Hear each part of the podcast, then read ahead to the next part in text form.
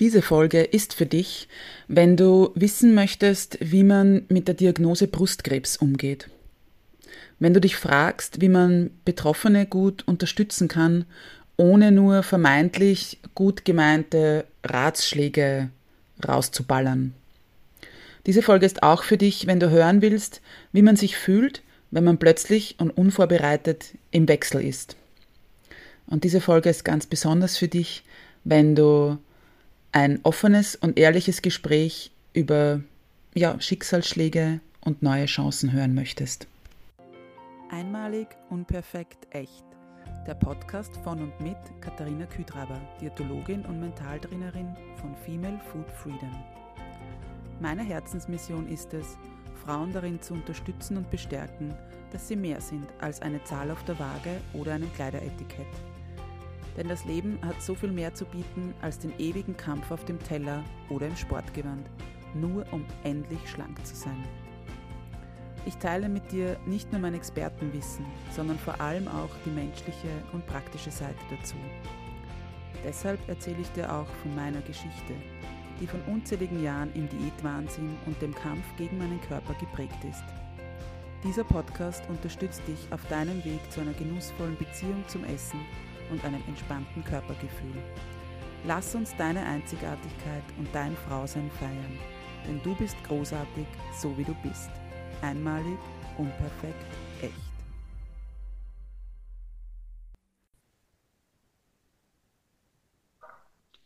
Hallo und herzlich willkommen zu einer neuen Folge von Einmalig, unperfekt, echt. Wie immer, schön, dass du hier bist. In der heutigen Folge darf ich dir wieder ein Interview präsentieren. Und zwar ein ganz besonderes Gespräch, das traue ich mir jetzt schon im Vorhinein sagen, ähm, das mir im, sehr am Herzen liegt, vor allem das Thema auch, um das es gehen wird. Und zwar habe ich meine heutige Interviewpartnerin, meine Gästin, in meinem Angestelltenjob kennengelernt. Und was das auch mit unserem Gespräch jetzt dann gleich zu tun hat, wirst du dann, ja, einfach dann hören in unserem Gespräch. Liebe Andrea, herzlich willkommen in meinem Podcast. Danke für die Einladung. Hallo. Sehr, sehr gerne. Um, Andrea, also wie gesagt, wir haben uns ja kennengelernt in dem Haus, wo ich arbeite. Ich würde ersuchen, dass du dir mal kurz selbst vorstellst. Um, ja, wer bist du? Was magst du so? Bevor wir dann näher darauf eingehen, ja, ich sage jetzt mal so, wie wir uns kennengelernt haben. Sehr gerne. Also, ich bin die Andrea, bin 41, mache das jetzt ganz ähm, formell, bin 41, bin äh, verheiratet, habe zwei Kinder, zwei Jungs, die sind 15 und 12, bin in meinem Brotberuf Bibliothekarin und äh, mache jetzt nebenbei ähm, gerade oder bin Mentaltrainerin und NLP-Coachin und bin gerade in der Ausbildung zur psychologischen Beraterin. Genau. Und genau, und wie du schon gesagt hast, wir haben uns in deinem, in deinem Angestelltenjob kennengelernt. Genau. Beide war ähm, in deinem Haus auf zu Besuch. Es ist nicht ganz mein Haus, aber. ja, ist ein Haus, in dem du arbeitest. Das wäre cool, das wäre ein schönes, großes Anwesen. Gell? Ähm, genau. Ich darf nur dazu verraten, weil, weil das in, du wohnst in der Steiermark und mein Herz ist ja so, ich habe selbst einmal in der Steiermark gewohnt und deshalb ist das, also ist das für mich so ein, so ein Punkt, den man noch erwähnen darf. Ähm, genau. Andrea, magst du erzählen, also eben, jetzt haben wir schon gesagt, wo wir uns kennengelernt haben oder ja, eben wie wir uns kennengelernt haben, beziehungsweise wie das für dich war? Wie wir uns kennengelernt haben. Mhm. Ja, emotional. ähm, genau, also ich war ja bei dir in einem Workshop mhm. und ähm, so wie du das halt, glaube ich, immer machst, hast du halt dann so ein paar Fragen gestellt zum Essverhalten und ich bin mir jetzt gar nicht mehr sicher, worum es gegangen ist, aber es ist, glaube ich, um den gesunden Teller oder so gegangen. Genau, und, dieses Mahlzeitenteller, ja. Genau. Und ähm, dann war halt so, also ich habe mich gleich ein bisschen sehr ertappt gefühlt bei manchen Fragen. Und also ich glaube, wenn man die, also jetzt wo wir uns erkennen. Aber was mir halt so besonders gut gefallen hat, ist, dass du dann schon ein bisschen so provokative Fragen gestellt hast. Und ich mir immer gedacht habe, ah, Scheiße, Entschuldigung fürs Fluchen, das passieren. Gerne, darf man. Ähm, woher weiß sie das? Und das finde ich total ungut, dass ich, dass ich so frage. Und weil mir das aber so gut gefallen hat, habe ich dann gleich, also weiß nicht, was jetzt da so wie ich es erzählen kann, aber ich habe dann ja ein, ein Einzelgespräch noch gehabt Genau. und da wusste ich ja nicht wo und dann bin ich glaube ich nachher zu dir und habe gesagt, ich will das Einzelgespräch mit dir haben. Mhm. Ja, weil ich einfach die Art super gefunden habe. Und ich kann so wenig, so ein bisschen wenig mit so Kuschelkurs anfangen und du warst dann irgendwie so provokativ und das hat mir sehr gut gefallen. Und dann, und da war es noch nicht emotional, aber dann in dem Einzelgespräch, glaube ich, ist die Tür zugegangen und ich habe schon zum Modern angefangen. Und genau, das war dann sehr emotional. Und da habe ich ähm, viel mitgenommen und habe dann sehr lange von dir gesprochen. Allerdings weiß ich jetzt gar nicht, ob wir das Thema schon gesagt haben, deshalb weiß ich nicht, ob ich na. spoilern soll. Na, gerne, genau, genau, gerne. Also ich will nur dazu sagen, es ist, also du hast jetzt nicht, ich bin nicht so böse zu dir, dass du beim dir gar zu machen, na, aber dass du beim dir zu machen schon, ähm, schon zum, also emotional geworden bist, ähm, ist jetzt, ist jetzt nicht, dass ich, also ja, ich kann direkt sein oder kann ihm dann auch vielleicht sehr, eben teilweise vielleicht so ein bisschen provokative Fragen stellen, die aber wirklich immer sehr lieb gemeint sind, ja, aber Genau. Eben, ich glaube, wenn man es halt, also es ist so mein Zugang teilweise und, und ich glaube, man, eben, man kriegt ja dann auch ein Gespür, wer das, ein bisschen unter Anführungszeichen, wo man das sagen kann oder wo man das so ähm, fragen kann. Und ja, und manchmal ist halt eben genau dieses ein bisschen provokativ zu fragen, vielleicht da die, die unter Anführungszeichen geschicktere Variante, glaube ich, ja. Ich muss Genau. also ich glaube, das war jetzt nicht nur bei mir so, sondern es waren halt einfach so Fragen, ähm, die sonst halt so niemand stört. Mhm. Also mir ist halt so in Erinnerung geblieben, es ist so um dieses Thema gegangen mit dem Intervallfasten Mhm. und wir waren halt mehrere und meine Kollegin hat gesagt, na, sie isst keine Kohlenhydrate und der nächste hat gesagt, ich tue Fasten und der andere hat gesagt, ich isst keine Ahnung, äh, so und so. Und dann war so das Thema und ich habe halt auch gesagt, ich tue Intervallfasten und irgendwie es ist dann darum gegangen, also bei meiner Kurskollegin und bei mir, dass halt irgendwie das Gewicht aber trotzdem nicht nach unten geht, egal was man jetzt irgendwie macht. Und dann war so irgendwie also die Frage, ja, hat einmal jemand gefragt, wie du, was du sonst isst und, und, und wie so der Tag ausschaut. Und ich hab mir gedacht, na, wieso fragst du das jetzt? Irgendwie. Und, und auch bei meiner Kollegin eben. Und dann war so dieses, ja, und dann gehe ich nüchtern, zuerst habe ich 16 Stunden gefastet und dann gehe ich nüchtern zum Sport und dann, also so, und es hat gar nicht viel gebraucht, du hast es einfach nur hinterfragt. Und Mhm. dort, aber allein durch diese Fragen hat sich schon so viel äh, im Kopf getan, also nicht nur bei mir, sondern auch bei den anderen. Und ich glaube, das ist einfach das. Ja, also so diese Fragen, die sonst niemand stellt. Wow, ja, danke. Oder wenige, sage ich jetzt mal, weil es, es gibt sicher Ja, andere, aber ja, eben, oder ihr das halt so damals nicht gekannt habt. Genau. genau. Aber Andrea, eben, ähm, wir lüften jetzt einmal so das Geheimnis, ähm, also Geheimnis, um Gottes Willen, aber eben, ähm, es ist ja so, dass wir Oktober haben Mhm, und ähm, Oktober ja unter anderem eben, ähm, ich hoffe, jede ähm, und jeder Zuhörer und Zuhörerin weiß das, ist ja auch das Brustgesundheitsmonat, ja. Ähm, und du hast ja letztes Jahr eben die Diagnose Brustkrebs bekommen. genau. Wie genau. ähm, genau ist es eben zu dieser Diagnose gekommen und vor allem, wie, wie war das für dich? Ähm, also dazu gekommen ist es so, dass ich muss jetzt ein bisschen ausholen. Also ich habe vor zehn Jahren schon mal Melanom gehabt Mhm, und hab, ähm, da haben sie mir dann in den Achseln Lymphknoten rausgeschnitten, also die Wächter-Lymphknoten. Und ich war halt immer in Kontrolle und das war jetzt dann vorbei, weil alles Gott sei Dank in Ordnung war. Und ich habe ähm, im März 2022, also genau am 1. März zu meinem 40. Geburtstag, die erste Diagnose gekriegt vom Brustkrebs.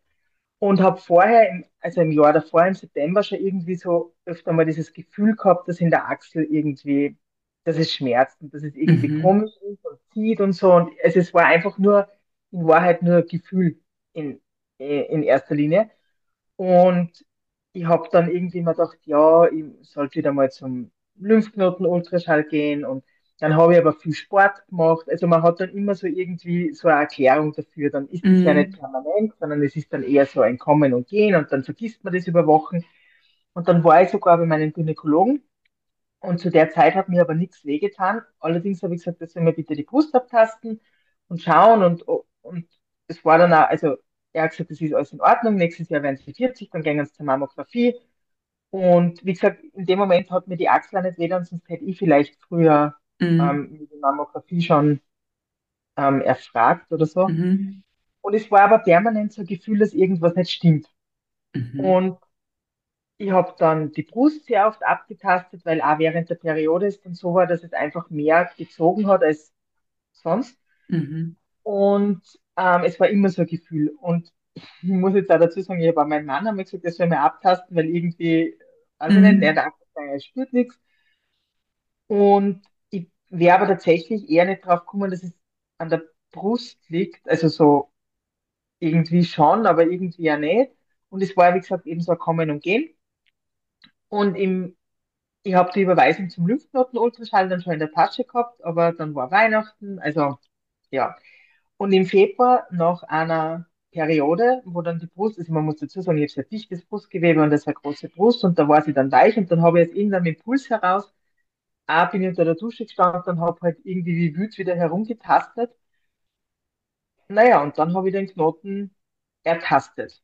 Mhm. Und dann hat ihn auch mein Mann ertastet und am nächsten Tag auch der Gynäkologe ertastet. Und man muss jetzt aber dazu sagen, der Gynäkologe hat gesagt, er hat nachgeschaut, er ist sich sicher, er hat nichts ertastet. Also, ihm, also so viel wie ich auch getastet habe, also man hat es einfach wirklich bis zu diesem Moment Mhm. Und naja, und dann ist, dann passiert ja sehr Maschinerie, Gott sei Dank. Ja, also man wird dann zum Radiologen geschickt, dann war Mammographie, Ultraschall und da war dann schon klar, dass es nicht gutartig ausschaut. Mhm. Ähm, und das, also dann wird eine Biopsie gemacht und es ist dann, also ich habe dann auch ein MR gemacht, weil, also es ist ein MR von der Brust gemacht worden, weil ich eben so dichtes Brustgewebe habe. Da ist dann herausgekommen, dass es nicht einer ist, sondern es sind insgesamt drei gewesen, plus eine Beteiligung der Lymphknoten, also die schon groß waren und ähm, eben bösartig. Das war so die erste Diagnose, die ich gekriegt habe, am ersten März eben. Mhm. Und danach ist es so, also es wird dann so ein Staging gemacht, das heißt, es wird dann einfach geschaut, ob irgendwo Metastasen sind, ob irgendwas ist. Und ich muss dazu sagen, ich hätte tatsächlich nicht damit gerechnet, dass da was rauskommt, weil mein ähm, Brustkrebs sehr, also im Verhältnis sehr klein war, Mhm. sehr gut abgekapselt und nicht sehr ähm, aggressiv.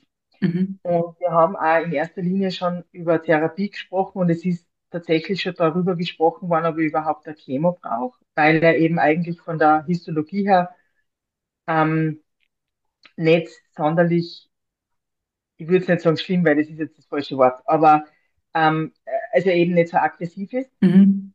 Dann haben wir dieses Staging gemacht und da wird dann ein CT gemacht von Lunge, Becken, Bauch, Knochen, wird eine Zintigraphie gemacht und naja, und dann ist rausgekommen, dass in der Lunge was ist. Mhm. Und Ähm, und dann war nicht klar, ob das jetzt Metastasen von vor zehn Jahren von dem Hautkrebs waren oder ob sind oder ob das Metastasen vom Brustkrebs sind. Und dann war zuerst sogar eher die Vermutung, dass es nicht der Brustkrebs ist, weil der eben ähm, nur so klein war. Und man hat das dann biopsiert und ich glaube, drei Wochen später habe ich dann das Ergebnis gehabt, dass es eben Metastasen von dem Brustkrebs sind. In Mhm. dem Fall muss ich jetzt sagen, zum Glück, weil zwei verschiedene Krebsarten wäre jetzt irgendwie mal der Super-GAU gewesen. Mm, Und es ist eben auch rausgekommen, dass, also das hat man vorher schon gewusst, dass er hormonabhängig ist und dass er jetzt quasi zu den, wie auch immer die Statistik ist, also zwei bis fünf Prozent für die mit der Histologie quasi sofort metastasieren Mhm. und ähm, das mehr oder weniger als der Jackpot war. Genau. Und so war der Weg zur Diagnose. Und das Lustige, Schräge, weiß ich nicht, wie man sagen soll, also wirklich Schräge war, ähm, dass ich bei der Radiologin war zum, zur Biopsie Und ähm, sie hat ihn vorher gefunden am Ultraschall und sie wollte ihn dann biopsieren und dann hat sie ihn nicht mehr gefunden. Also sie hat wirklich dann eine Viertelstunde gesucht Mhm. hat gesagt, wenn ich nicht wüsste, dass er da ist, dann hätte ich gesagt, es ist keiner da. Und es war dann tatsächlich so, dass man ihn später nicht mehr ertasten hat können. Also es war wirklich dieser Moment, ähm, dieser Moment, wo, wo er für kurze Zeit ertastbar war Mhm. und wo er dann entdeckt worden ist und dann eigentlich nicht mehr, weil er so tief innen liegt, dass man wirklich schon wissen muss, wo er ist. Mhm. Und es tatsächlich, glaube ich, meinem Gefühl zu verdanken war, das seit September einfach so war, dass ich das Gefühl gehabt habe, es stimmt was nicht. Mhm. Und auf der Onkologie haben sie mir dann gesagt, dass sehr viele Menschen dieses Gefühl haben. Und ich glaube das auch. Also er ist jetzt auch nicht mehr ertastbar, wenn man es Mhm. nicht weiß. Er ist aber noch da. Also es ist nicht so, dass er weg ist, er ist noch da. Und es war wirklich ein Gefühl. Wow. Mhm. Nur kurz, weil du jetzt sagst, er ist nur da und das heißt aber, du wurdest nicht operiert, Genau. du hast keine Also, Chemo bekommen.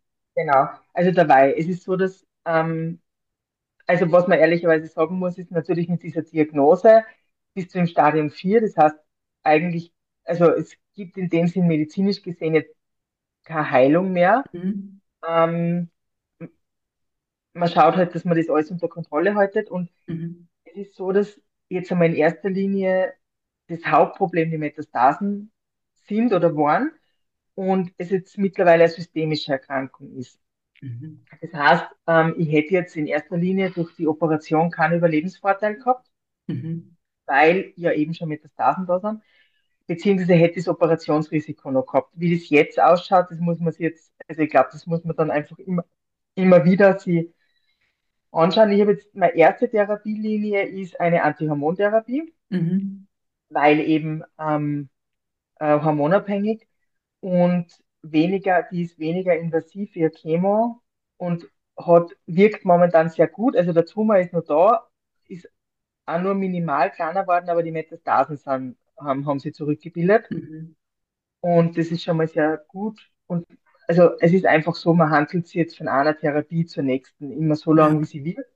Was jetzt nicht heißt, dass ich nie eine Chemo kriege oder vielleicht auch keine Operation. Aber jetzt einmal in erster Linie ist das jetzt einmal die Therapie. ja. Was zur Folge hat, dass ich natürlich von heute auf gleich und von jetzt auf gleich ähm, in den Wechselgang bin. Mhm. In den künstlichen. Genau. Ja. Und das alles, äh, eben die Erstdiagnose ist wirklich an deinem 40. Geburtstag ähm, gestellt worden oder eben Genau. mitgeteilt worden. Ja. Also das ist, also ich, ich kenne deine Geschichte ja schon sozusagen oder eben habe sie ja schon mal gehört und das ist einfach so, also für mich eben, mir ist jetzt gerade, ähm, ja, die Gänsehaut äh, grennt irgendwie oder kommen und damals genauso, ja, weil man einfach eben, und, und vor allem eben, wie du sagst, das war so ein Gefühl da, ja. Mhm. Und ähm, ich habe selbst auch mal in einer, in einer Podcast-Folge erzählt, dass ich mir äh, eben auch so geglaubt habe, etwas zu ertasten und das Ganze zweimal oder dreimal sogar war. Und ich hatte halt das Glück, dass halt nichts war. Ja. Und Ja. deshalb, ja, ähm, kann man da nur immer wieder, glaube ich, sagen, eben gerade in diesem Brustgesundheitsmonat eben auch dem Gefühl, vielleicht, also nicht nur vielleicht, sondern wirklich auch nachgehen oder halt sich da vielleicht immer nicht abwimmeln lassen. Und andererseits halt eben so, wie es das du auch probiert hast oder eben, ja, eben mit, mit Abtasten, dass das tatsächlich einen, einen, einen Sinn irgendwo macht, ja. Ja. Natürlich jetzt in deinem Fall, wo du sagst, das ist so tiefliegend, ja, ist halt immer die Frage eben, wie ist das Brustgewebe etc. Aber trotzdem halt da auch nochmal so abseits von, von deiner Geschichte sozusagen für alle auch noch der, und für mich selber auch gleich, ähm, der, die Erinnerung, dass das schon einen Sinn macht, diese, eben dieses Abtasten äh, durchzuführen. Ja. Ja, und ich glaube, es macht ja durchaus einen Sinn. Ähm, also ich habe das vorher auch gehabt durch dieses, durch dieses Brustgewebe, dass ich immer gesagt habe, ihr tastet ja ganz viel kleine Knoten und, Mhm. und ganz viel, also ihr tastet immer Dinge, die ich gar nicht, also wo ich es ja gar nicht ähm, zuordnen kann. Und ich muss jetzt aber dazu sagen, in dem Moment, wo ich diesen Knoten ertastet habe, habe ich gewusst, dass der dort nicht hingehört. Also das war Okay. einfach dieses, äh, ich habe gewusst, das ist jetzt nichts, was was man irgendwie weg, ähm, wegdiskutieren kann. Und ich glaube, es ist schon wichtig, das war mir zu dem Zeitpunkt nicht bewusst, aber ich glaube, es ist schon wichtig, eben zu wissen, wann man die Brust abtastet. Natürlich, Also ja. auch mit dem Zyklus und so. Mhm. Ähm, ich habe dann das Glück gehabt, dass eben das einige Tage nach der Periode war und die Brust halt einfach weich war. Und ich glaube, es schadet da einfach nicht, sich das einmal professionell zeigen zu lassen, auch beim Mhm. Frauenarzt oder bei der Frauenärztin und einfach einmal zu schauen, wann mache ich das, wie mache ich das. Es gibt da auf Instagram, also ich teile fast jedes Monat dann auch am ersten den Reminder zum Brustabtasten. Da gibt Mhm. es gibt da ganz viele Videos und einfach ähm, wirklich auch die Brust kennenzulernen, ja, weil sie verändert sich halt im Laufe des Zyklus. Ja, absolut. Ja, man weiß, okay, wenn ich die Regel kriege, dann ist sowieso immer irgendwie alles knotig oder so, ja, Mhm. dann, ja, ist das irgendwie anders. Absolut. Ähm, was ich da gleich noch anmerken will, also finde ich voll cool, dass du einem da diese Erinnerungen immer wieder machst oder gibst. Und ich war selbst dieses Jahr in Wien bei Discovering Hands. Das sind Mhm. ähm, blinde oder sehbeeinträchtigte ähm, Frauen, die eben das lernen, die Brust abzutasten. Also Mhm. eben, und die natürlich nur eben aufgrund ihrer Beeinträchtigung nur viel, also vom Tastgefühl Gefühl her natürlich nur viel, viel besser sind, sage ich jetzt mal, als wir. Und es war eine, eine sehr spannende Erfahrung. Ähm, gebe ich gern die Kontaktdaten oder eben das, die, ja, in die Shownotes hinein.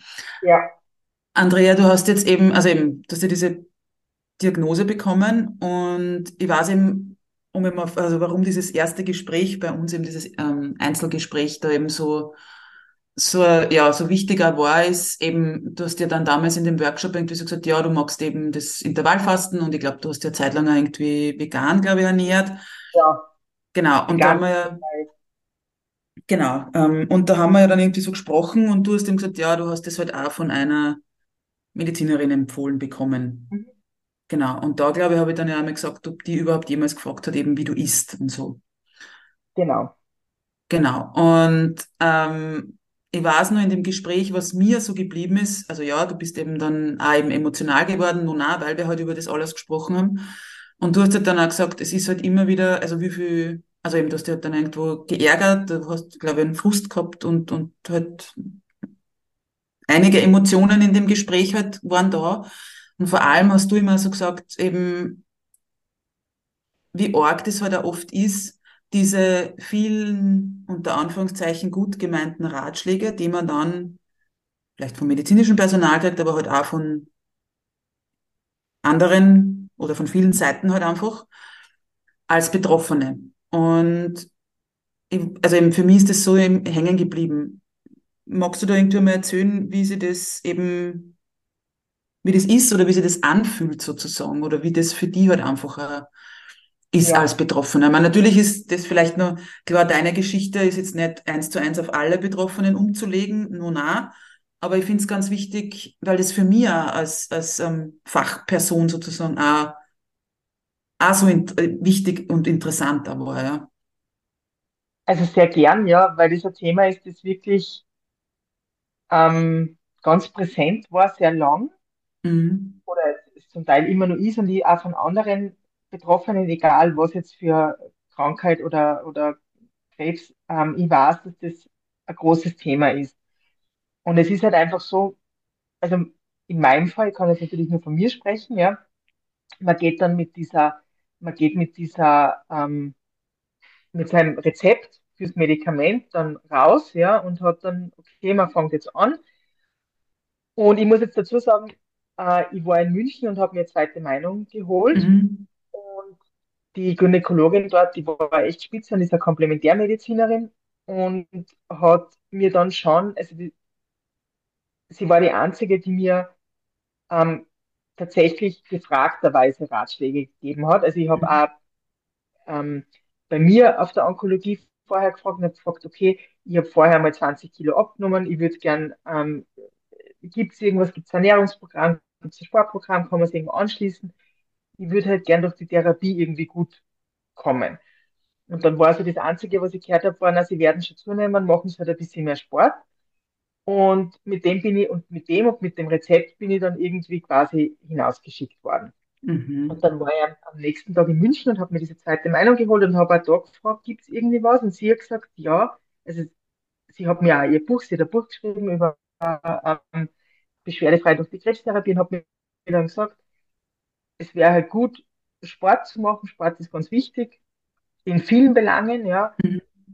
Und ähm, ich weiß nicht, ob ich die Ratschläge jetzt teilen soll oder nicht. Ähm, es waren halt ein paar so Ernährungsempfehlungen, aber eigentlich nichts, was man nicht weiß. Und dazu muss ich jetzt sagen, das mit dem Fasten war ein Ratschlag und sie hat gesagt, 13 Stunden Fasten wären super. Mhm. Wie das halt so ist, was man dann so hört. Und das war dann der Moment, also man geht dann mit dem aussehen und dann wird man quasi auf die Menschheit losgelassen.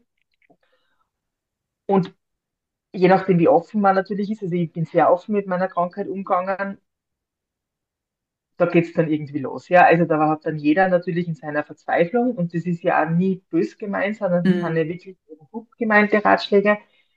Es hat jeder irgendjemanden, äh, den er kennt, der irgendwie äh, oder der eben was Ähnliches hat und der eine Ernährungs, also es gibt keine einzige Ernährungsempfehlung, die ich nicht gehört habe. Es gibt keinen einzigen ähm, keine einzige Alternativklinik, die, nicht, die mir nicht genannt wurde. Es gibt keinen einzigen Alternativmediziner, den ich nicht gehört habe. Es gibt kein einziges Nahrungsergänzungsmittel, das mir nicht irgendjemand gesagt hat.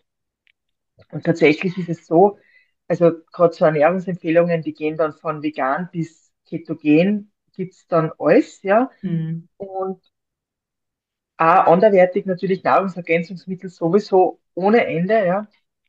Und ähm, für mich war das, ich bin dort völlig unvorbereitet ähm, quasi ins offene Messer gelaufen. Also so ist mir das vorgekommen. Ja, es hat mir Mhm. niemand darauf vorbereitet, dass Ratschläge kommen Mhm. und was von außen einfach ähm, dir zugetragen wird. Ja, also es ist, wie gesagt, auch nie dieser böse Wille dahinter, weil jeder würde irgendwie helfen und jeder hat natürlich, ähm, glaube ich, irgendwie Angst.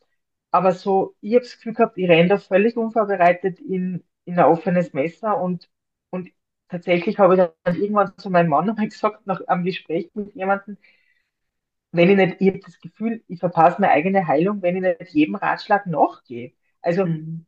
ich habe das gemeinerweise, muss ich sagen, immer dann gesagt, die Leute rotzen an das hin und gehen dann weg und du sitzt dann da und denkst, ja, google das jetzt oder schaue ich mir das an oder was mache ich jetzt damit? Ja, es, es Mhm. bleibt dann bei mir, der andere hat es dann losgebracht und es bleibt dann bei mir und ich kann mir dann überlegen, ob ich das jetzt mache oder nicht oder ob ich da anrufe oder ob ich mir das kaufe oder und man muss Mhm. jetzt natürlich dazu sagen, das ist jetzt meine Meinung, ja, mit Krebs ist wahnsinnig viel Geld zu verdienen und ähm, da gibt es einfach einen riesigen Markt dafür, Mhm. ja.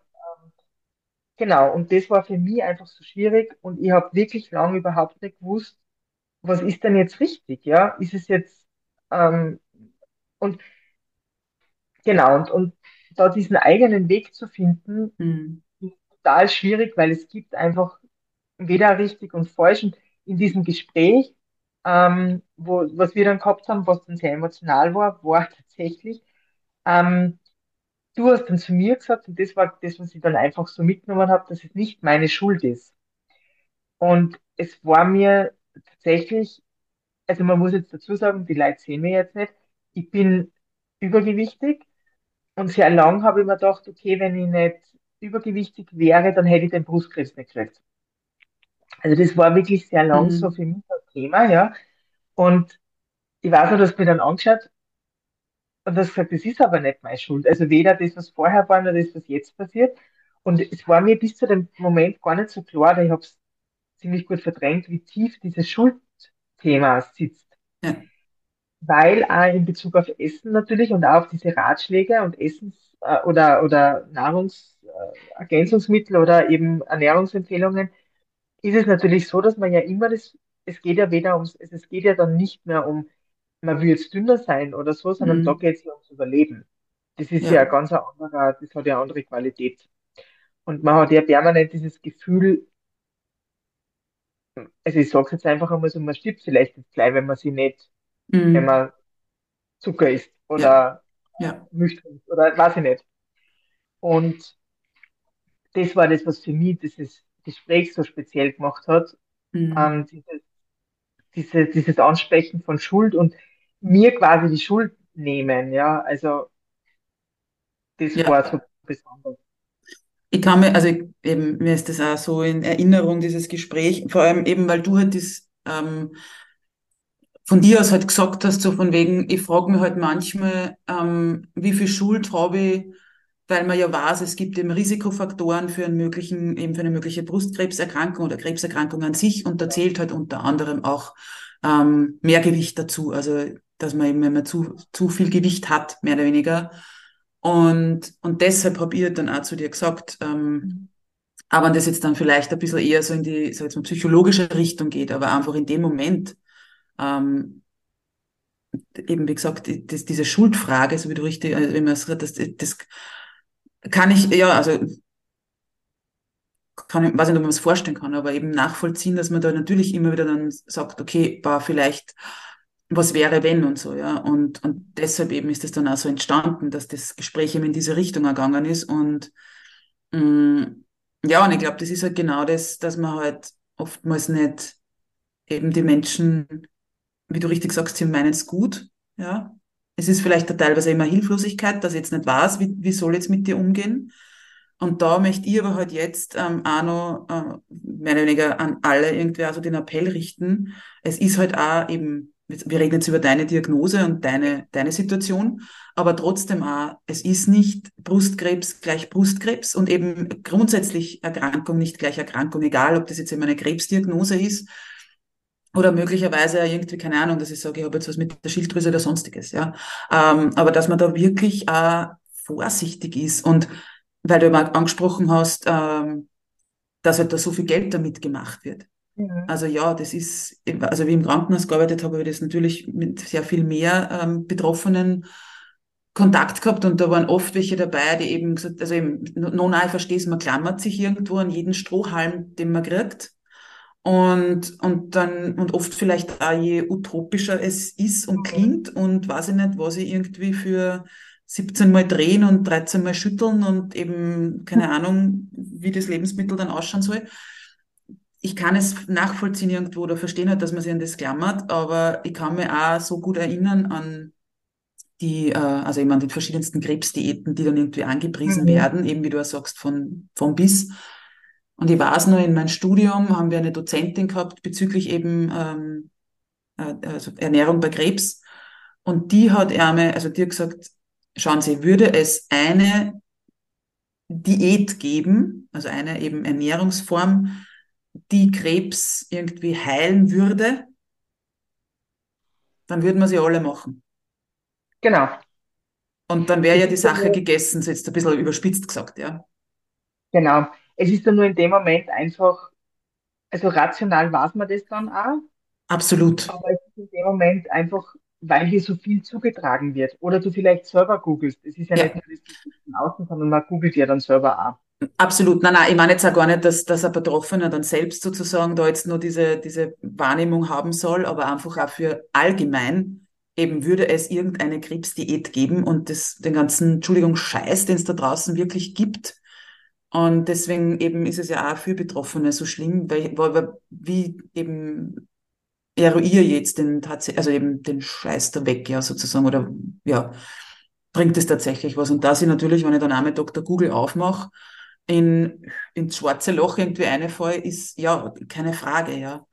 Oder halt, ja, es ist uns, glaube ich, allen schon mal passiert. Ich weiß, also wie gesagt, ich verlinke auch gern die. Podcast-Folge, wo ich über das gesprochen habe, von meiner Situation damals. Und ich habe auch den Fehler gemacht, dass ich Dr. Google befragt habe, ja. Und da kommst du ja dann vom Hundertsten ins Tausendste und eben stößt da schon Diagnosen, wo noch nichts ist, sozusagen, ja. Also ich meine, absolut kein Vergleich mit deiner Situation. Ähm, Ich würde da nur gerne äh, ja, wichtig ist, alles mit diesen Nahrungsergänzungsmitteln, ja. Ähm, weil es auch so ein großes Thema ist, mhm. was Ratschläge betrifft, ja. Und ja, also das ist, glaube ich, sowieso, also das weißt du vielleicht besser, ja, aber also in meiner Welt ist das sowieso so ein bisschen ein Thema, was sehr konträr diskutiert wird, also Mhm. viel wenig äh, was. Ähm, es ist dann nochmal anders, wenn man eben so eine Diagnose hat, Mhm. weil auch da natürlich sehr viele ähm, Ratschläge kommen.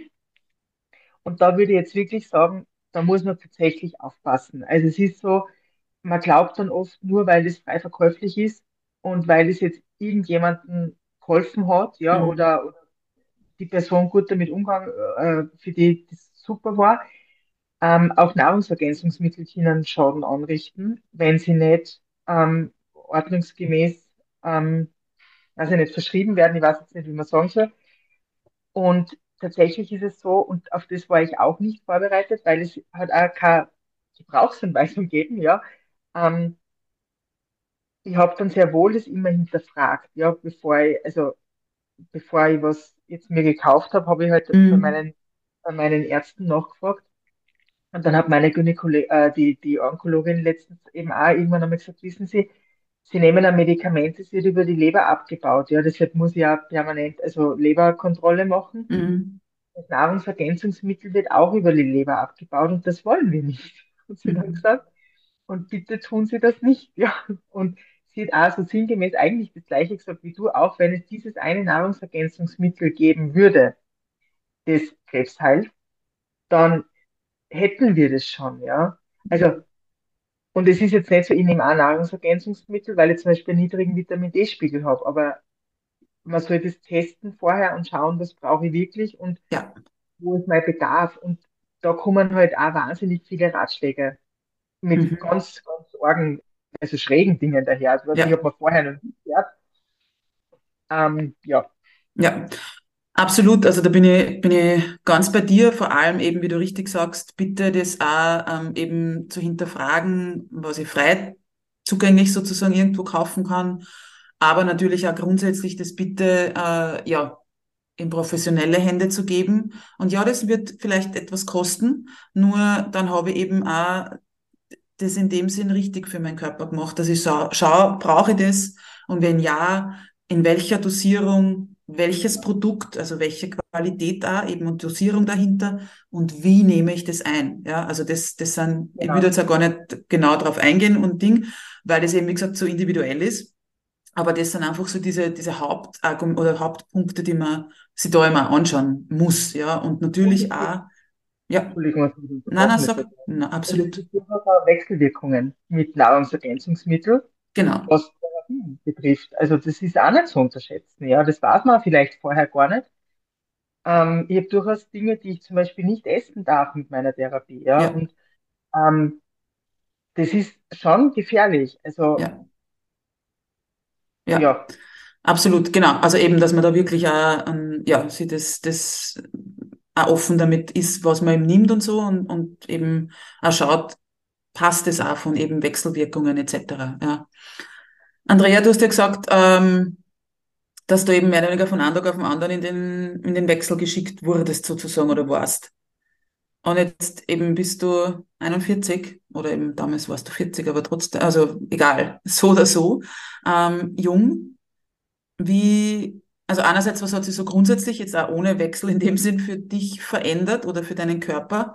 Aber wie ist das jetzt auch einfach einmal mental in dem Sinn, nicht nur mit der Diagnose, also diese Diagnose zu bekommen, sondern auch, zack, brack, jetzt bin ich im Wechsel. man muss eben sehr auf dieses, äh, dieses Wording aufpassen, was, was so gesagt wird. Also dieses, sie werden schon zunehmen, machen sie halt ein bisschen mehr Sport. Das ist jetzt nicht unbedingt so förderlich für die Gedanken, ja.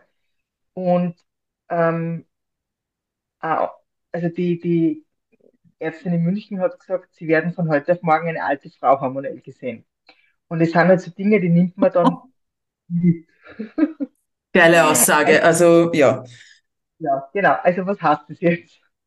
Das ist jetzt für den Kopf nicht unbedingt so gut und für, ähm, genau, für so die Stimmung. Ich habe diesen Weg eingeschlagen, dass ich tatsächlich, ich muss jetzt dazu sagen, ich war vor dieser Diagnose wirklich immer so der, dieser absolute Worst-Case-Typ. Und es war klar, also alle, die mich gekannt haben, haben sich gedacht, oh, oh Gott, in was für Richtung geht das jetzt? Und für mich war aber relativ schnell klar, ähm, es kann eh nur in die Richtung nach vorne gehen. mhm. Und alle Prognosen, also die ich auch nicht wissen will, ja, also es trifft sowieso nichts auf mich zu, ja, und ich, also ich werde jetzt nur mindestens 25 erleben. Und Yes. jede Therapie wirkt super bei mir. Und de- aber trotzdem ist es natürlich das, was, was gesagt wird, ja, das pflanzt sich dann halt irgendwo ein im Kopf. Deshalb würde ich auch appellieren, dass man da echt vorsichtig ist, was man so sagt. Das ist einmal diese mentale Geschichte. Und das nächste war, also ich habe auch keine Beipackzettel gelesen und ich wollte keine Nebenwirkungen wissen. Mhm. Weil tatsächlich ist es ja eh so, also es bleibt mir nichts anderes über, dass ich die Therapie nehme, war sowieso klar. Und wie Wechseljahre sind, glaube ich, das muss man sich als Frau jetzt auch nicht irgendwie vorher noch sagen lassen, weil das wird man dann eh merken. Habe ich mir gedacht, ja. Mhm. Also man kennt ja, Ja. jede Frau kennt jemanden, die schon vielleicht einen Wechsel hat. Und mir gedacht, ich einfach einmal, was passiert. Und tatsächlich ist es so, dass ich, und das ist natürlich jetzt ein bisschen schwierig zu sagen, waren es dann die, was diese Hormonumstellung, ist es, sind's, ist es die Therapie, das ist natürlich Mhm. immer bisschen schwierig zum Abgrenzen. Mm, Also was natürlich schon ist, ist in dem Moment, wo du diese Therapie anfängst, du hast natürlich körperlich überhaupt kein, ähm, du kannst dich überhaupt nicht darauf einstellen. Also es ist natürlich so, ich war vorher nur über einen sehr regelmäßigen Zyklus gehabt. Also es ist tatsächlich so, dass ich sehr weit weg war von, glaube ich, von den Wechseljahren. Und es ist halt so, von heute auf morgen ist es dann halt vorbei, ja. Also Mhm. man hat keinen Zyklus mehr, man hat die Periode nicht mehr. Es ist so, wie wenn man einen Schalter umlegt, eigentlich. Mhm. Und ja, also ich würde jetzt sagen, ich habe tatsächlich sehr viele, ähm, weiß ich nicht, Symptome gehabt Mhm. oder habe immer noch, das wechselt sich ab, ja. Aber tatsächlich kann ich sehr gut damit umgehen. Mhm. Und es gibt natürlich Dinge, die sind ein bisschen schwieriger zu managen für mich als andere. Also dieses, ich weiß nicht, ob ich jetzt sagen soll, was die Symptome sind, ohne da jetzt irgendjemanden ans Gerne. Na, absolut. Ich glaube genau, dass man da offen damit umgeht, weil es ja deine Symptome in dem Sinn sind und nicht heißt, dass Genau, das jede andere Frau Betroffene eins zu eins genauso bekommt, ja. genau. Also ich habe schon, was ich schon habe, ist, also ich habe die ersten drei Monate wahnsinnig mit Kopfschmerzen zum Beispiel zu kämpfen Mhm. gehabt und mit ähm, keinem Schlaf oder mit Mhm. Schlaflosigkeit. Das ist sowieso, also Schlaflosigkeit ist ein Symptom, das zieht sich jetzt sowieso eigentlich dauerhaft durch. Ja. Und was ich dann auch gehabt habe, ist, ich habe ähm, sehr starken Haarausfall gekriegt. Mhm. Das hat sich dann aber wieder reguliert. Mm, Ich habe eine sehr trockene Haut gekriegt. Also es Mhm. war mir, habe so Dinge gekriegt, die ich vorher gar nicht tatsächlich eigentlich nicht mit Wechseljahren in Verbindung gebracht hätte, muss ich Mhm. jetzt sagen. Und ich habe sehr trockene Schleimhäute Mhm. überall, also Augen, Nasen, äh, also tatsächlich überall. Und jetzt mit der Libido, die hat sich ja jetzt sehr stark zurückgebildet. Also, Mhm. aber es kommt so ein bisschen Wellen, es ist so unterschiedlich. Was mir sehr gut hilft, ist Sport Mhm. oder eben auch frische Luft und, und so, ja, auch die Ernährung Mhm. tatsächlich. Also es ist wirklich so, dass man das alles irgendwie managen kann. In meiner speziellen Situation musst du natürlich auch sagen, es ist natürlich auch nichts mit bioidentischen Hormonen oder so. Also es wird ja jedes Hormon vertrieben und man darf ja auch tatsächlich nicht gegensteuern, Ja. eben auch nicht mit Nahrungsergänzungsmitteln. Ja. Und das ist jetzt vom Management her natürlich eine andere Situation, als wärst du jetzt im natürlichen Wechsel, glaube ich. Ja. Ja. Also, das muss Genau. man einfach ganz klar sagen, ja. Ja. Weil es gibt tatsächlich, glaube ich, sehr viele Möglichkeiten dagegen zu steuern. Die gelten natürlich für uns jetzt, für uns hormonabhängigen Brustkrebsfrauen nicht. Ja. Und was man da halt ähm, auch sagen muss, eben wie du, also wie du gesagt hast, das fühlt sich, oder es ist halt wie wenn du von einem Tag auf den anderen einen Schalter umlegst. Und das ist ja im eben sogenannten natürlichen Wechsel, ist das ja eher, dass das eben Schritt für Schritt oder nach und nach abläu also abfällt. Die Hormone natürlich ähm, nicht im schönen eben Schritt für Schritt und man kann sich da schön mit äh, eingrooven, sondern eben man hat sehr wohl eben seine Schwankungen und eben deswegen geht's manchmal besser, manchmal schlechter. Aber das ist natürlich in deiner Situation eine andere, also einfach, äh, nicht zu vergleichen damit, ja. Und deshalb, ja, sind natürlich einige Beschwerden gleich, aber halt wahrscheinlich einfach für die ganz anders, weil das von jetzt auf gleich da ist, ja, und sie nicht irgendwie so, ja, anbahnt, sage ich jetzt einmal, wie sie es vielleicht bei jemandem, also bei Frauen macht oder menstruierenden Personen eben, unter Anführungszeichen, also eben in diesem natürlichen Wechsel, ja. Genau, und das ist ja das, was die, was die ähm, Gynäkologin gemeint hat damals. Also das habe ich zu Mhm. dem Zeitpunkt nicht ganz verstanden. Es ist aber natürlich tatsächlich so. Also du schaltest diesen, also das ist dieser Schalter, der umgelegt wird Mhm. und dann bist du ja eigentlich tatsächlich, glaube ich, wenn man das so sagen kann, ja fertig. Also es ist ja, es gibt nicht einmal mehr irgendwie, wir kommen jetzt in den Wechsel, sondern du bist dann einfach, also du bist dann mehr oder weniger ja fertig. Ja, du bist Und eigentlich gar nicht, du überspringst sozusagen eigentlich genau, diese verschiedensten Phasen, weil du warst, ich sage jetzt mal, genau, wahrscheinlich aufgrund deines Alters, es ist ja so ab, ab Ende 30, dass eben, dass diese Prämenopause ist, also da bist du wahrscheinlich oder so, so ein bisschen dran gekratzt, ähm, aber dafür bist du dann eigentlich, ja, von, ich habe nur einen normalen, also oder normal, aber regelmäßigen Zyklus und genau, Menstruation und alles, hinzu, ich bin jetzt postmenopausal. Also tatsächlich eben von, wie du, also ja, eben Schalter umgelegt und mehr oder weniger, ja, du hast das alles hinter dir. Genau. Also einmal zehn Jahre vorspringen. So Und ungefähr, ja. genau. Und es ist natürlich schon, äh, ja, so, eine- so eine Geschichte, aber wie gesagt, ich habe dann für mich einfach beschlossen, ich nehme eh so, als wie es kommt. Mhm. Und es nutzt jetzt ja nichts. Also tatsächlich war es so, dass ich das mit dem Gewichtsthema nicht glauben wollte zuerst. Und Mhm. ich habe dann sehr verbissen, das muss man tatsächlich jetzt eben auch sagen, darum gekämpft und habe im ersten halben Jahr nur fünf Kilo abgenommen. Wie bei dir war, hat es dann stagniert und jetzt muss ich leider sagen, ist es tatsächlich in die andere Richtung wieder gegangen. Mhm. Und ich habe jetzt schon relativ viel wieder zugenommen. Und es ist schon, und das muss ich leider so sagen, auch wenn ich das nicht wahrhaben wollte, also ich, wenn man, wenn man das Abnehmen als leicht beschreibt, was vielleicht das falsche Wort ist, es geht jetzt einfach nicht mehr so einfach.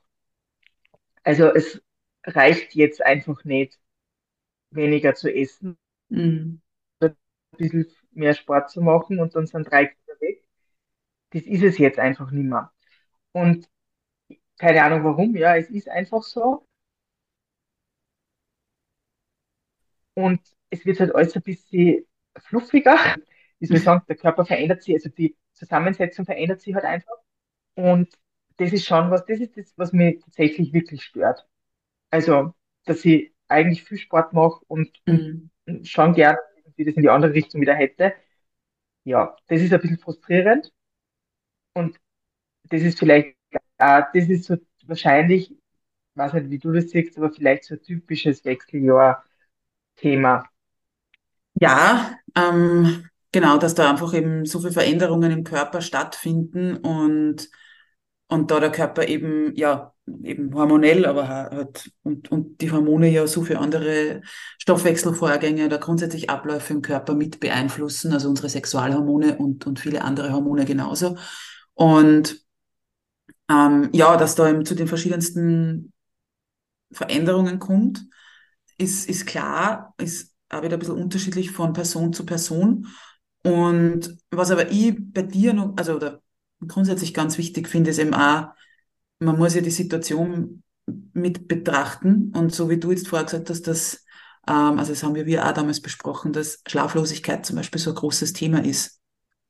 Also einfach, Ja, dein Körper geht jetzt einmal grundsätzlich, hat diese Erkrankung, plus er macht diese Therapie jetzt mit, ja, also eben und wird in den Wechsel geschickt, äh, beziehungsweise nicht in den genau. Wechsel, sondern eigentlich ist der Wechsel von einem Tag auf den anderen eben mehr oder weniger herbeigeführt. Und eben du bist, ähm, wie gesagt, postmenopausal und dann hat eben ist dieser große Brocken von, äh, es ist, also, also jetzt abgesehen einmal von der psychischen, mentalen Komponente, was das heißt, ja, plus sie mit ähm, den vermeintlich gut gemeinten Ratschlägen und anderem Bullshit herumzuschlagen und aber auch, dass der Körper eben Du versuchst, dass er normal funktioniert. Er selbst wahrscheinlich versucht, irgendwie da einen Weg zu finden, aber eben auch dieser Schlafmangel da ist. Ja, und das ist ja nicht von, du schlafst einmal drei Tage schlecht, sondern ja, also Genau, ist ja, ja, ist ja, zieht sich durch sozusagen. Ja. Also da darf man jetzt auch, weil, also, und weil du jetzt das so schön gesagt hast, früher ist das so leicht gegangen mit, mit eben ein bisschen Sport, ein bisschen weniger Essen und so. Mhm. Ähm, so einfach ist ja grundsätzlich unser Gewicht nicht zu beeinflussen. Ja, es wird uns zwar weiß gemacht und Dinge, aber halt, ja, es hängt dem so viel mehr davon ab. Ja. das ist ja gleich das falsche Wort. Nein, nein, absolut. Also,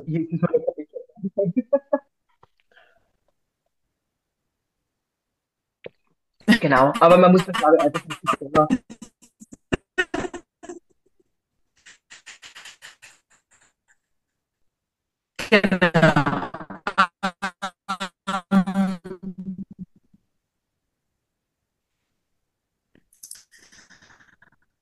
Andrea, hat sie für dich jetzt also klarkommen? Oder? Entschuldigung, jetzt muss ich die Frage bitte nochmal wiederholen. Genau, Andrea. Also jetzt haben wir ja vieles entweder darüber gesprochen, was sich so eben seit der Diagnose für dich verändert hat, ähm, von deiner Therapie und so. Aber magst du jetzt auch vielleicht noch kurz darauf eingehen, was sie eben für dich eben so in Bezug auf, auf Essen, Essverhalten oder Körperbild dann auch irgendwie noch getan hat oder falls sie da was getan hat? Ja, da hat sich sehr viel getan. Und zwar, ich habe vorher, du hast das vorhin schon gesagt, ich habe am Anfang eben auch sehr verbissen irgendwie, sehr auf meine Ernährung geachtet, also wirklich das erste Jahr vegan und, und so gut wie zuckerfrei und habe wirklich fünfmal in der Woche Sport gemacht und also es war wirklich sehr, sehr, sehr verbissen und eben Intervall Mhm. gefastet, 16 Stunden und nicht 13, also so.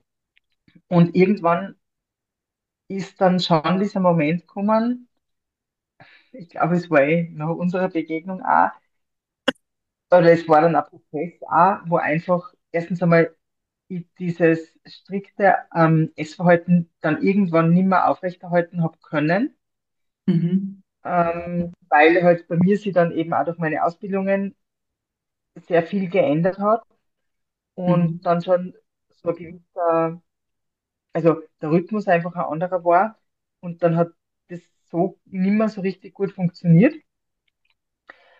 Und irgendwann ist dann für mich diese Erkenntnis gekommen, tatsächlich, wo ich mir dann gedacht habe, okay, es nutzt mir jetzt vielleicht nichts, wenn ich total verbissen an irgendeiner Ernährungsform festhalte.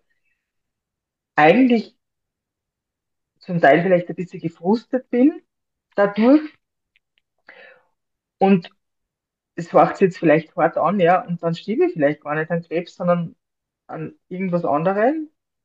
Und dann war das, also umsonst, ich würde jetzt nicht sagen umsonst, aber dann habe ich so verbissen an was festgehalten und habe eigentlich keinen Spaß mehr gehabt und keine Geburtstagstorten mehr gegessen und Mhm. ähm, bin jeden Tag um fünf in der Früh zum Sport gegangen. Mhm. Also ich habe diesen Bezug zu mir selber einfach sehr lange jetzt verloren gehabt, also dieses Gefühl für mich selber und für meinen Mhm. Körper.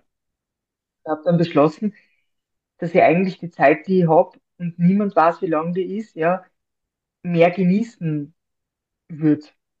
Also einfach lieber genießen würde, ja, sowohl beim Sport als auch beim Essen und einfach schaue, dass es Mhm. mir, mir meinem Körper gut tut. Es ist dann ein bisschen in die andere Richtung gekippt. Also es hat dann einmal Zeit gegeben, wo es sehr viel Süßigkeiten waren. Und jetzt ist gerade so, jetzt pendelt es gerade irgendwie ein, aber einfach so dieses Achtsame, ja, einfach zu schauen, dass es mir und meinem Körper gut geht und dass er auch gut Mhm. genährt ist. Und Mhm. dass es nicht verbissen darum geht, dass ich jetzt 10 Kilo weniger habe, was natürlich schön war, ja. Also jetzt auch gesundheitstechnisch wäre es natürlich besser, ja, weniger Körpergewicht zu haben. Aber es ist jetzt nicht das Nummer eins Ziel Mhm. und sondern wirklich den Körper zu achten und schauen, dass es ihm gut geht und dass es mir Mhm. gut geht. Genau. Und vom Körperbild, ja, habe ich eh schon gesagt, also es hat sich schon ein bisschen verändert, weil sie einfach die Zusammensetzung verändert hat. Mhm. Ähm, ja, aber auch da ist einfach, also in erster Linie geht es ja um Leben und Überleben und nicht darum, dass ich jetzt, ähm, was ich eh nicht mehr machen werde, bei irgendeinem Bikini-Wettbewerb mitmache. Kein Ziel. Ähm, ja, wobei ich noch kurz einhaken möchte und sagen möchte, dass das, ja, weil du jetzt gerade hast eben am Anfang hat das so umgeschlagen, dass du, dass du sehr viel mehr zu Süßen zum Beispiel gegriffen hast. Das Mhm. ist eigentlich mehr oder weniger logisch, logische, unter Anführungszeichen, einfach eine, eine ganz normale Folge, eben gerade wenn wir, so wie du gesagt hast, uns lange etwas ähm, verbieten, lange auf etwas verzichten, vor allem lange diese, diese Kraft und diese Disziplin aufwenden, um eben da äh, eine bestimmte Ernährungsform oder eben irgendwelche Verbotslisten einzuhalten, dann ist es eben dieses Pendel, dass das einfach eben von dieser anderen sehr rigorosen Seite sozusagen eben dann total ausschlagen kann. Ja? Also das ist jetzt nichts, wo du auf einmal irgendwie, äh, schlecht ist immer so ein blödes Wort, aber irgendwie jetzt eben, ja, dass das jetzt so nur auf dich zutrifft, sondern ähm, ja, das ist eben genau, also das sehe ich halt auch oft bei meinen Klientinnen, die jetzt ähm, nicht deine Diagnose haben oder eben keine Krebsdiagnose und das aber eben sie mit dem Essverhalten auseinandersetzen und da kommt eben auch diese, diese Enthemmungsphase sozusagen und dann kommt der Punkt und das weiß ich nur, du hast ganz oft ähm, gesagt, wann kommt der? Ähm, weil eben diese Enthemmungsphase irgendwie da war. Und du siehst, er kommt, ja. Ich habe immer gesagt, Andrea wird kommen. äh, und ich verstehe natürlich, dass man dann irgendwie äh, so dran ziehen möchte an diesem Gras und irgendwie sagt, hey, was ist jetzt da? Ja, der muss jetzt kommen. Aber eben, deswegen freut es mich noch viel mehr, dass der eben, dass du jetzt selbst merkst, dass dieser Punkt da ist oder eben auch schon wieder Er fast, das, er kommt. Nein, er ja, ist schon fast genau. Aber eben, es ist wirklich so und es ist dann tatsächlich, ich muss auch sagen, und es war schon auch dieser Austausch mit dir, also ich, ähm, das können natürlich jetzt die Zuhörerinnen und Zuhörer nicht wissen, aber ich habe zu dir dann einmal gesagt, das war so, als hättest du bei mir so einen Schalter umgelegt nach unserem Gespräch. Oh, wow. Und ähm, es ist, er hat das am Anfang nicht so positiv empfunden. Eben da ist dann diese Entnehmungsphase gekommen. Und, und also dieses, also ich habe dann ja auch viel deine Podcasts und so gemacht und also einfach dieses, ich bin mittlerweile tatsächlich so mega angenervt von, wenn jemand sagt, er macht eine Diät oder ich war jetzt laufen und jetzt gönne ich mir ein Stück Kuchen. Und also Mhm. ich bin da mittlerweile tatsächlich mega sensibel auf so ähm, Aussagen oder eben auf dieses, Mhm. weil es tatsächlich wahnsinnig nervt. Ja, also ich, ich, ich würde gern nicht permanent gegen meinen Körper kämpfen Mhm. wollen und ich würde es auch nicht mehr, ja, sondern ich will, wie gesagt, eben achtsam mit mir umgehen, ja, und, Mhm. und mit meinem Körper und es tatsächlich nervt es mich mittlerweile bei anderen extrem. Und weil ich so sensibel drauf worden bin, wie wir Ja. mit uns, mit unseren Körpern umgehen und was wir uns auch gegenseitig so sagen und wie wir auch bei den Kindern das machen. Also so, es ist einfach immer sehr viel Bestrafung und Be, weiß nicht, wie man sagen soll, Belohnung und Bestrafung Mhm. und viel zu wenig auf das schauen, was uns eigentlich gut tut. Ja, Ja, also das finde ich viel wichtiger. absolut. Also ähm, das, das wäre jetzt also, das hast du mir meine nächste oder meine letzte Frage eigentlich vorweggenommen.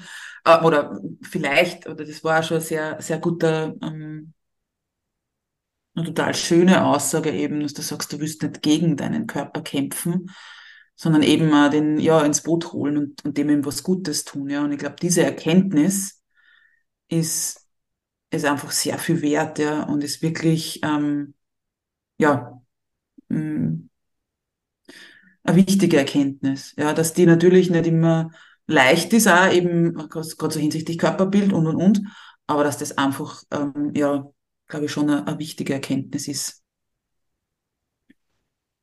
Ja, genau. Also, wenn ich was mitgeben kann, dann ist es erstens einmal das, dass man eben nicht permanent gegen seinen Körper kämpfen sollte und das einfach so viel Befreiung hat, ja, wenn man mit, mit dem Körper arbeitet.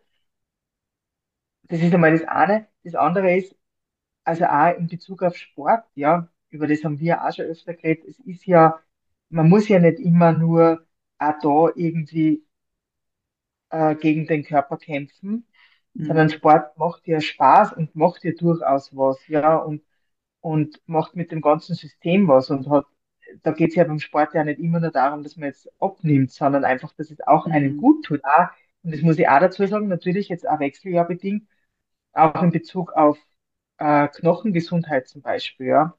Ja. Ähm, Osteoporose-Risiko, äh, da ist Krafttraining natürlich enorm wichtig. Also schon natürlich zu schauen, ah, was tut mir gut und was braucht's.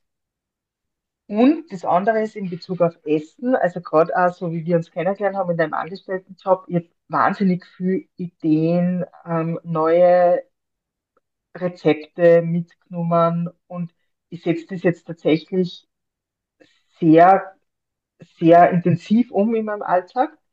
Mhm. Und ich glaube, was auch ist, man muss nicht immer alles allein machen. Also man kann sich durchaus Hilfe holen, ja, und, und Unterstützung, weil so ein Blick von außen oft einfach enorm wichtig ist. Oder eine Mhm. provoka provokante Frage oder so. Aber man muss nicht immer für sich alleine irgendwie, ähm, weiß ich nicht, jetzt irgendwie arbeiten. Man kann Ja. sich durchaus auch Hilfe holen und das ist ja wirklich sehr wertvoll, weil man einfach einen anderen Blick kriegt. Und das Dritte, was ich noch mitgeben will, ist unbedingt zur äh, Vorsorge gehen. Mhm. Also natürlich äh, Brust, aber auch andere Vorsorgetermine nicht einfach schleifen Ja. lassen. Und wenn man das Gefühl hat, es stimmt irgendwas nicht und irgendwas ist komisch, dann einfach dranbleiben. Mhm. Ja, genau. Cool. Ja, ähm, finde ich, finde ich super, dass du eben da eben jetzt auch so dieses, was willst du mitgeben, ja, also das ähm, auch nochmal angeführt hast, weil das ja eben ähm, sehr wertvoll ist.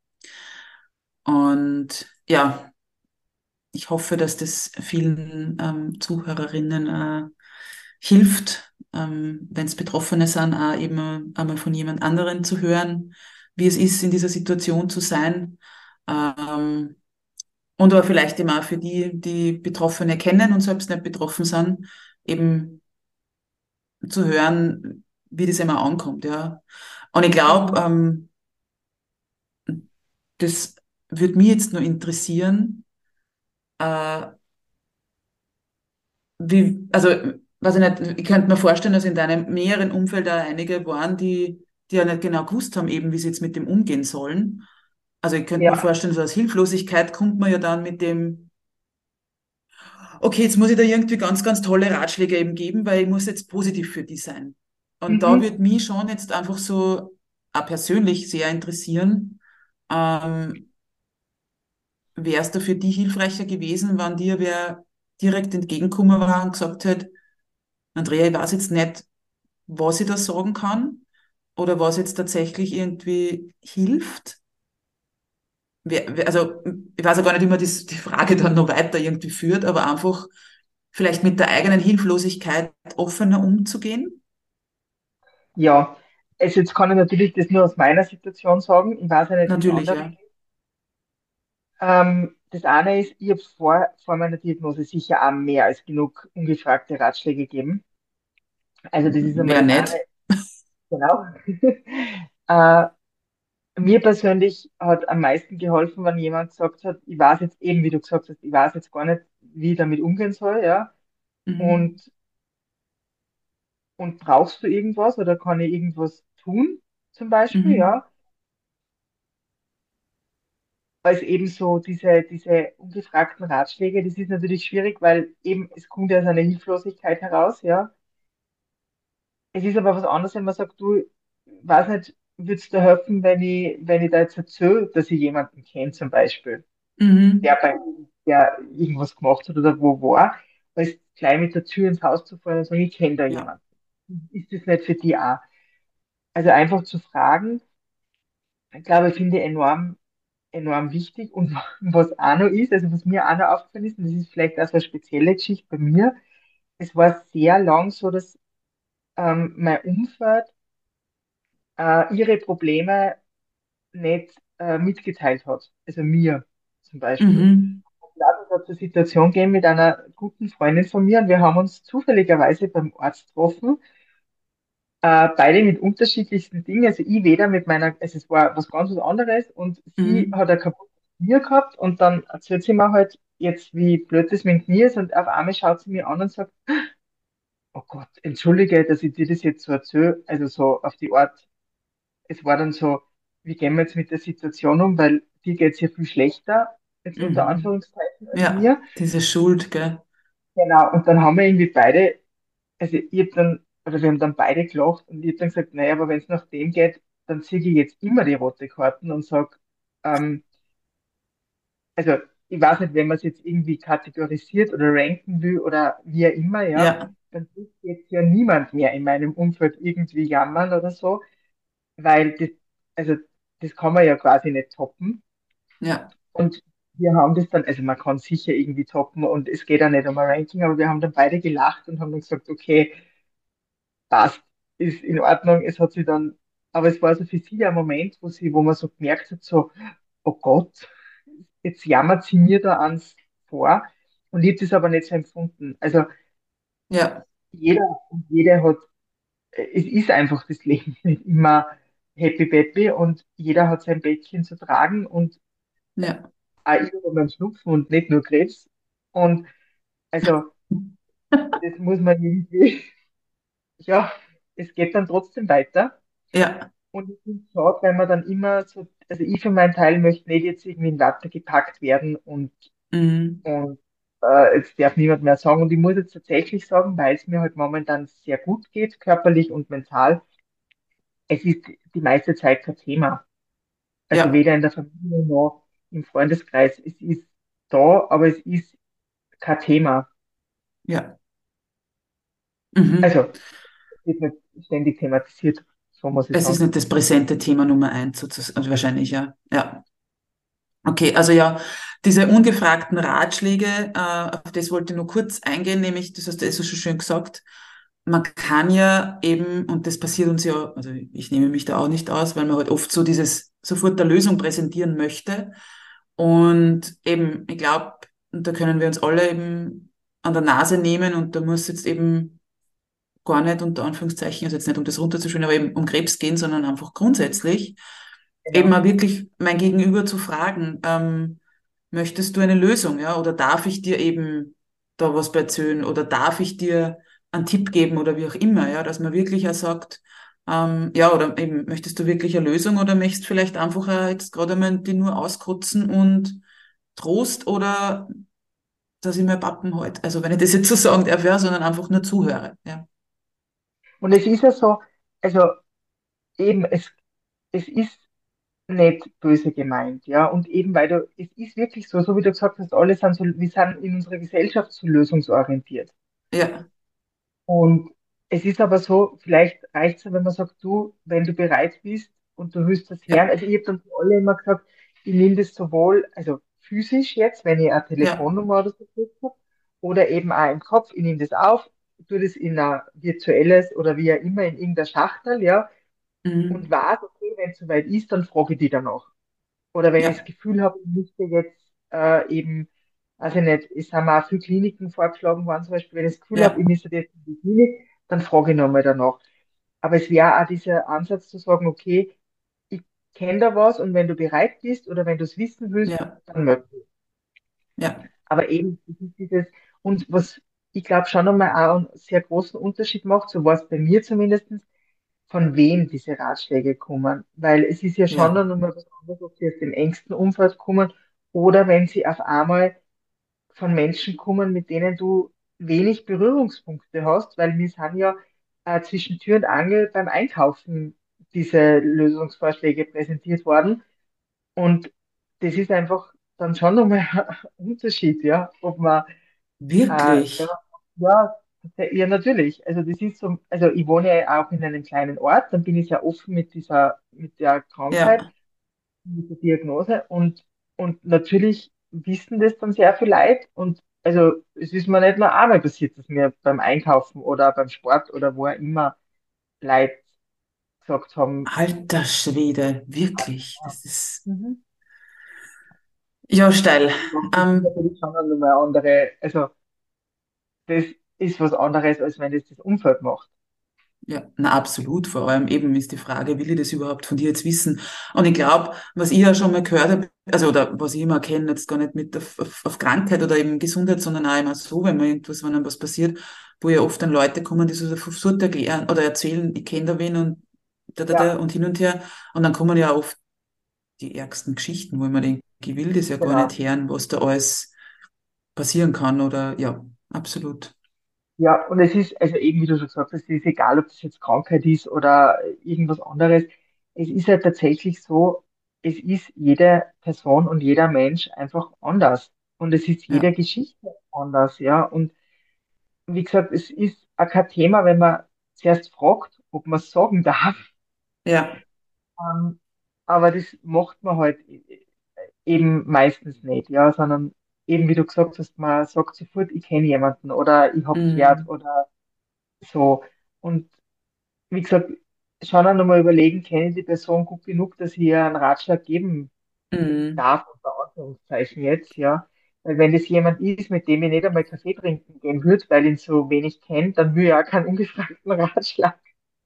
Absolut. Und ich glaube aber auch nochmal eben, du bist ja da sehr offene ähm, Person oder Persönlichkeit und gehst halt offen mit diesem Thema um. Und trotzdem aber dann auch, selbst im engsten Umfeld oder eben im engeren Umkreis auch nochmal irgendwo das Gespür zu haben.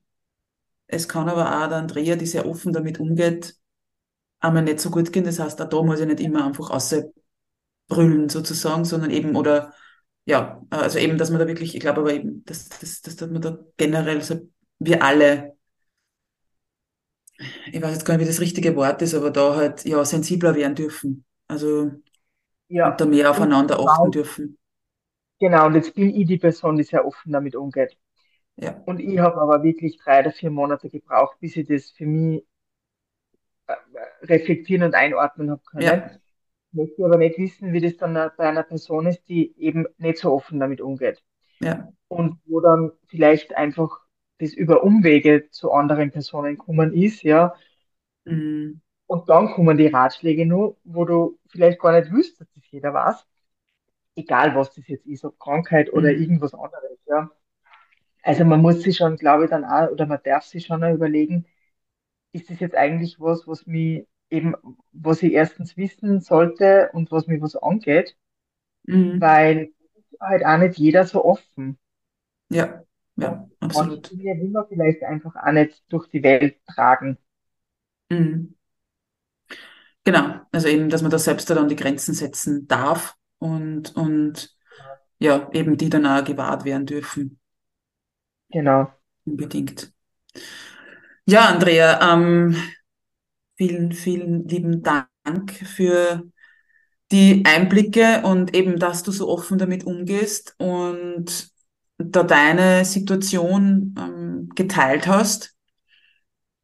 Ich glaube, dass das sehr, also ich glaube nicht nur, ich weiß, dass das sehr wertvoll ist, ähm, sei es jetzt eben für Betroffene oder auch für Nicht-Betroffene. Weil, ja, ich finde diesen Einblick auch einmal gut. Wie gesagt, wir wissen nicht jede Situation oder deine Situation ist nicht gleich eine andere. Aber ja, ich glaube, dass da eben diese Offenheit einfach gut ist, darüber zu sprechen und, und eben da mal so die, die, die Situation darzustellen. Und zu guter Letzt, du kennst wahrscheinlich jetzt, was kommt. Ich frage am Ende meine äh, Interviewpartnerinnen immer noch die gleiche oder stelle ihnen immer nur die gleiche Frage. Vorbereitet, oh Gott. Ja, Bi- Bitte? ich habe mich nicht vorbereitet. Okay, na dann wird es jetzt spannend. Ähm, das habe ich ja völlig verdrängt. Alles gut, das soll ja genauso sein. Mhm. Ähm, der Podcast heißt Einmalig, unperfekt, echt. Und mich würde jetzt nur interessieren, was du mit diesen Worten einmalig, unperfekt, echt verbindest. Also einmalig auf jeden Fall, dass jede Person, jeder Mensch auf seine und ihre Art einmalig ist. Zum Glück. Es kehrt vielmehr Mut zur Unperfektheit. Mhm. Wir leben gerade, ich glaube, jetzt in so einer Zeit, wo alles so perfekt dargestellt wird, gerade Social Media etc. Und es lebe die Unperfektheit. Mhm. Und echt ist einfach das Leben. Und es muss einfach echt und authentisch sein, damit es lustig und spannend und manchmal traurig ist, aber so ist einfach das Leben. Dankeschön. Ich sag danke für die Einladung und dass ich das Thema teilen habe dürfen. Sehr gerne. Ja, was für ein tolles Interview. Was für eine tolle Frau und eine interessante Geschichte. Ich verlinke dir wie immer die Kontaktdaten von Andrea in den Shownotes und möchte ich an dieser Stelle nochmals daran erinnern, du bist großartig, du bist wundervoll, du bist einzigartig oder auch einmalig, unperfekt, echt. Alles, alles Liebe und bis bald, deine Katharina.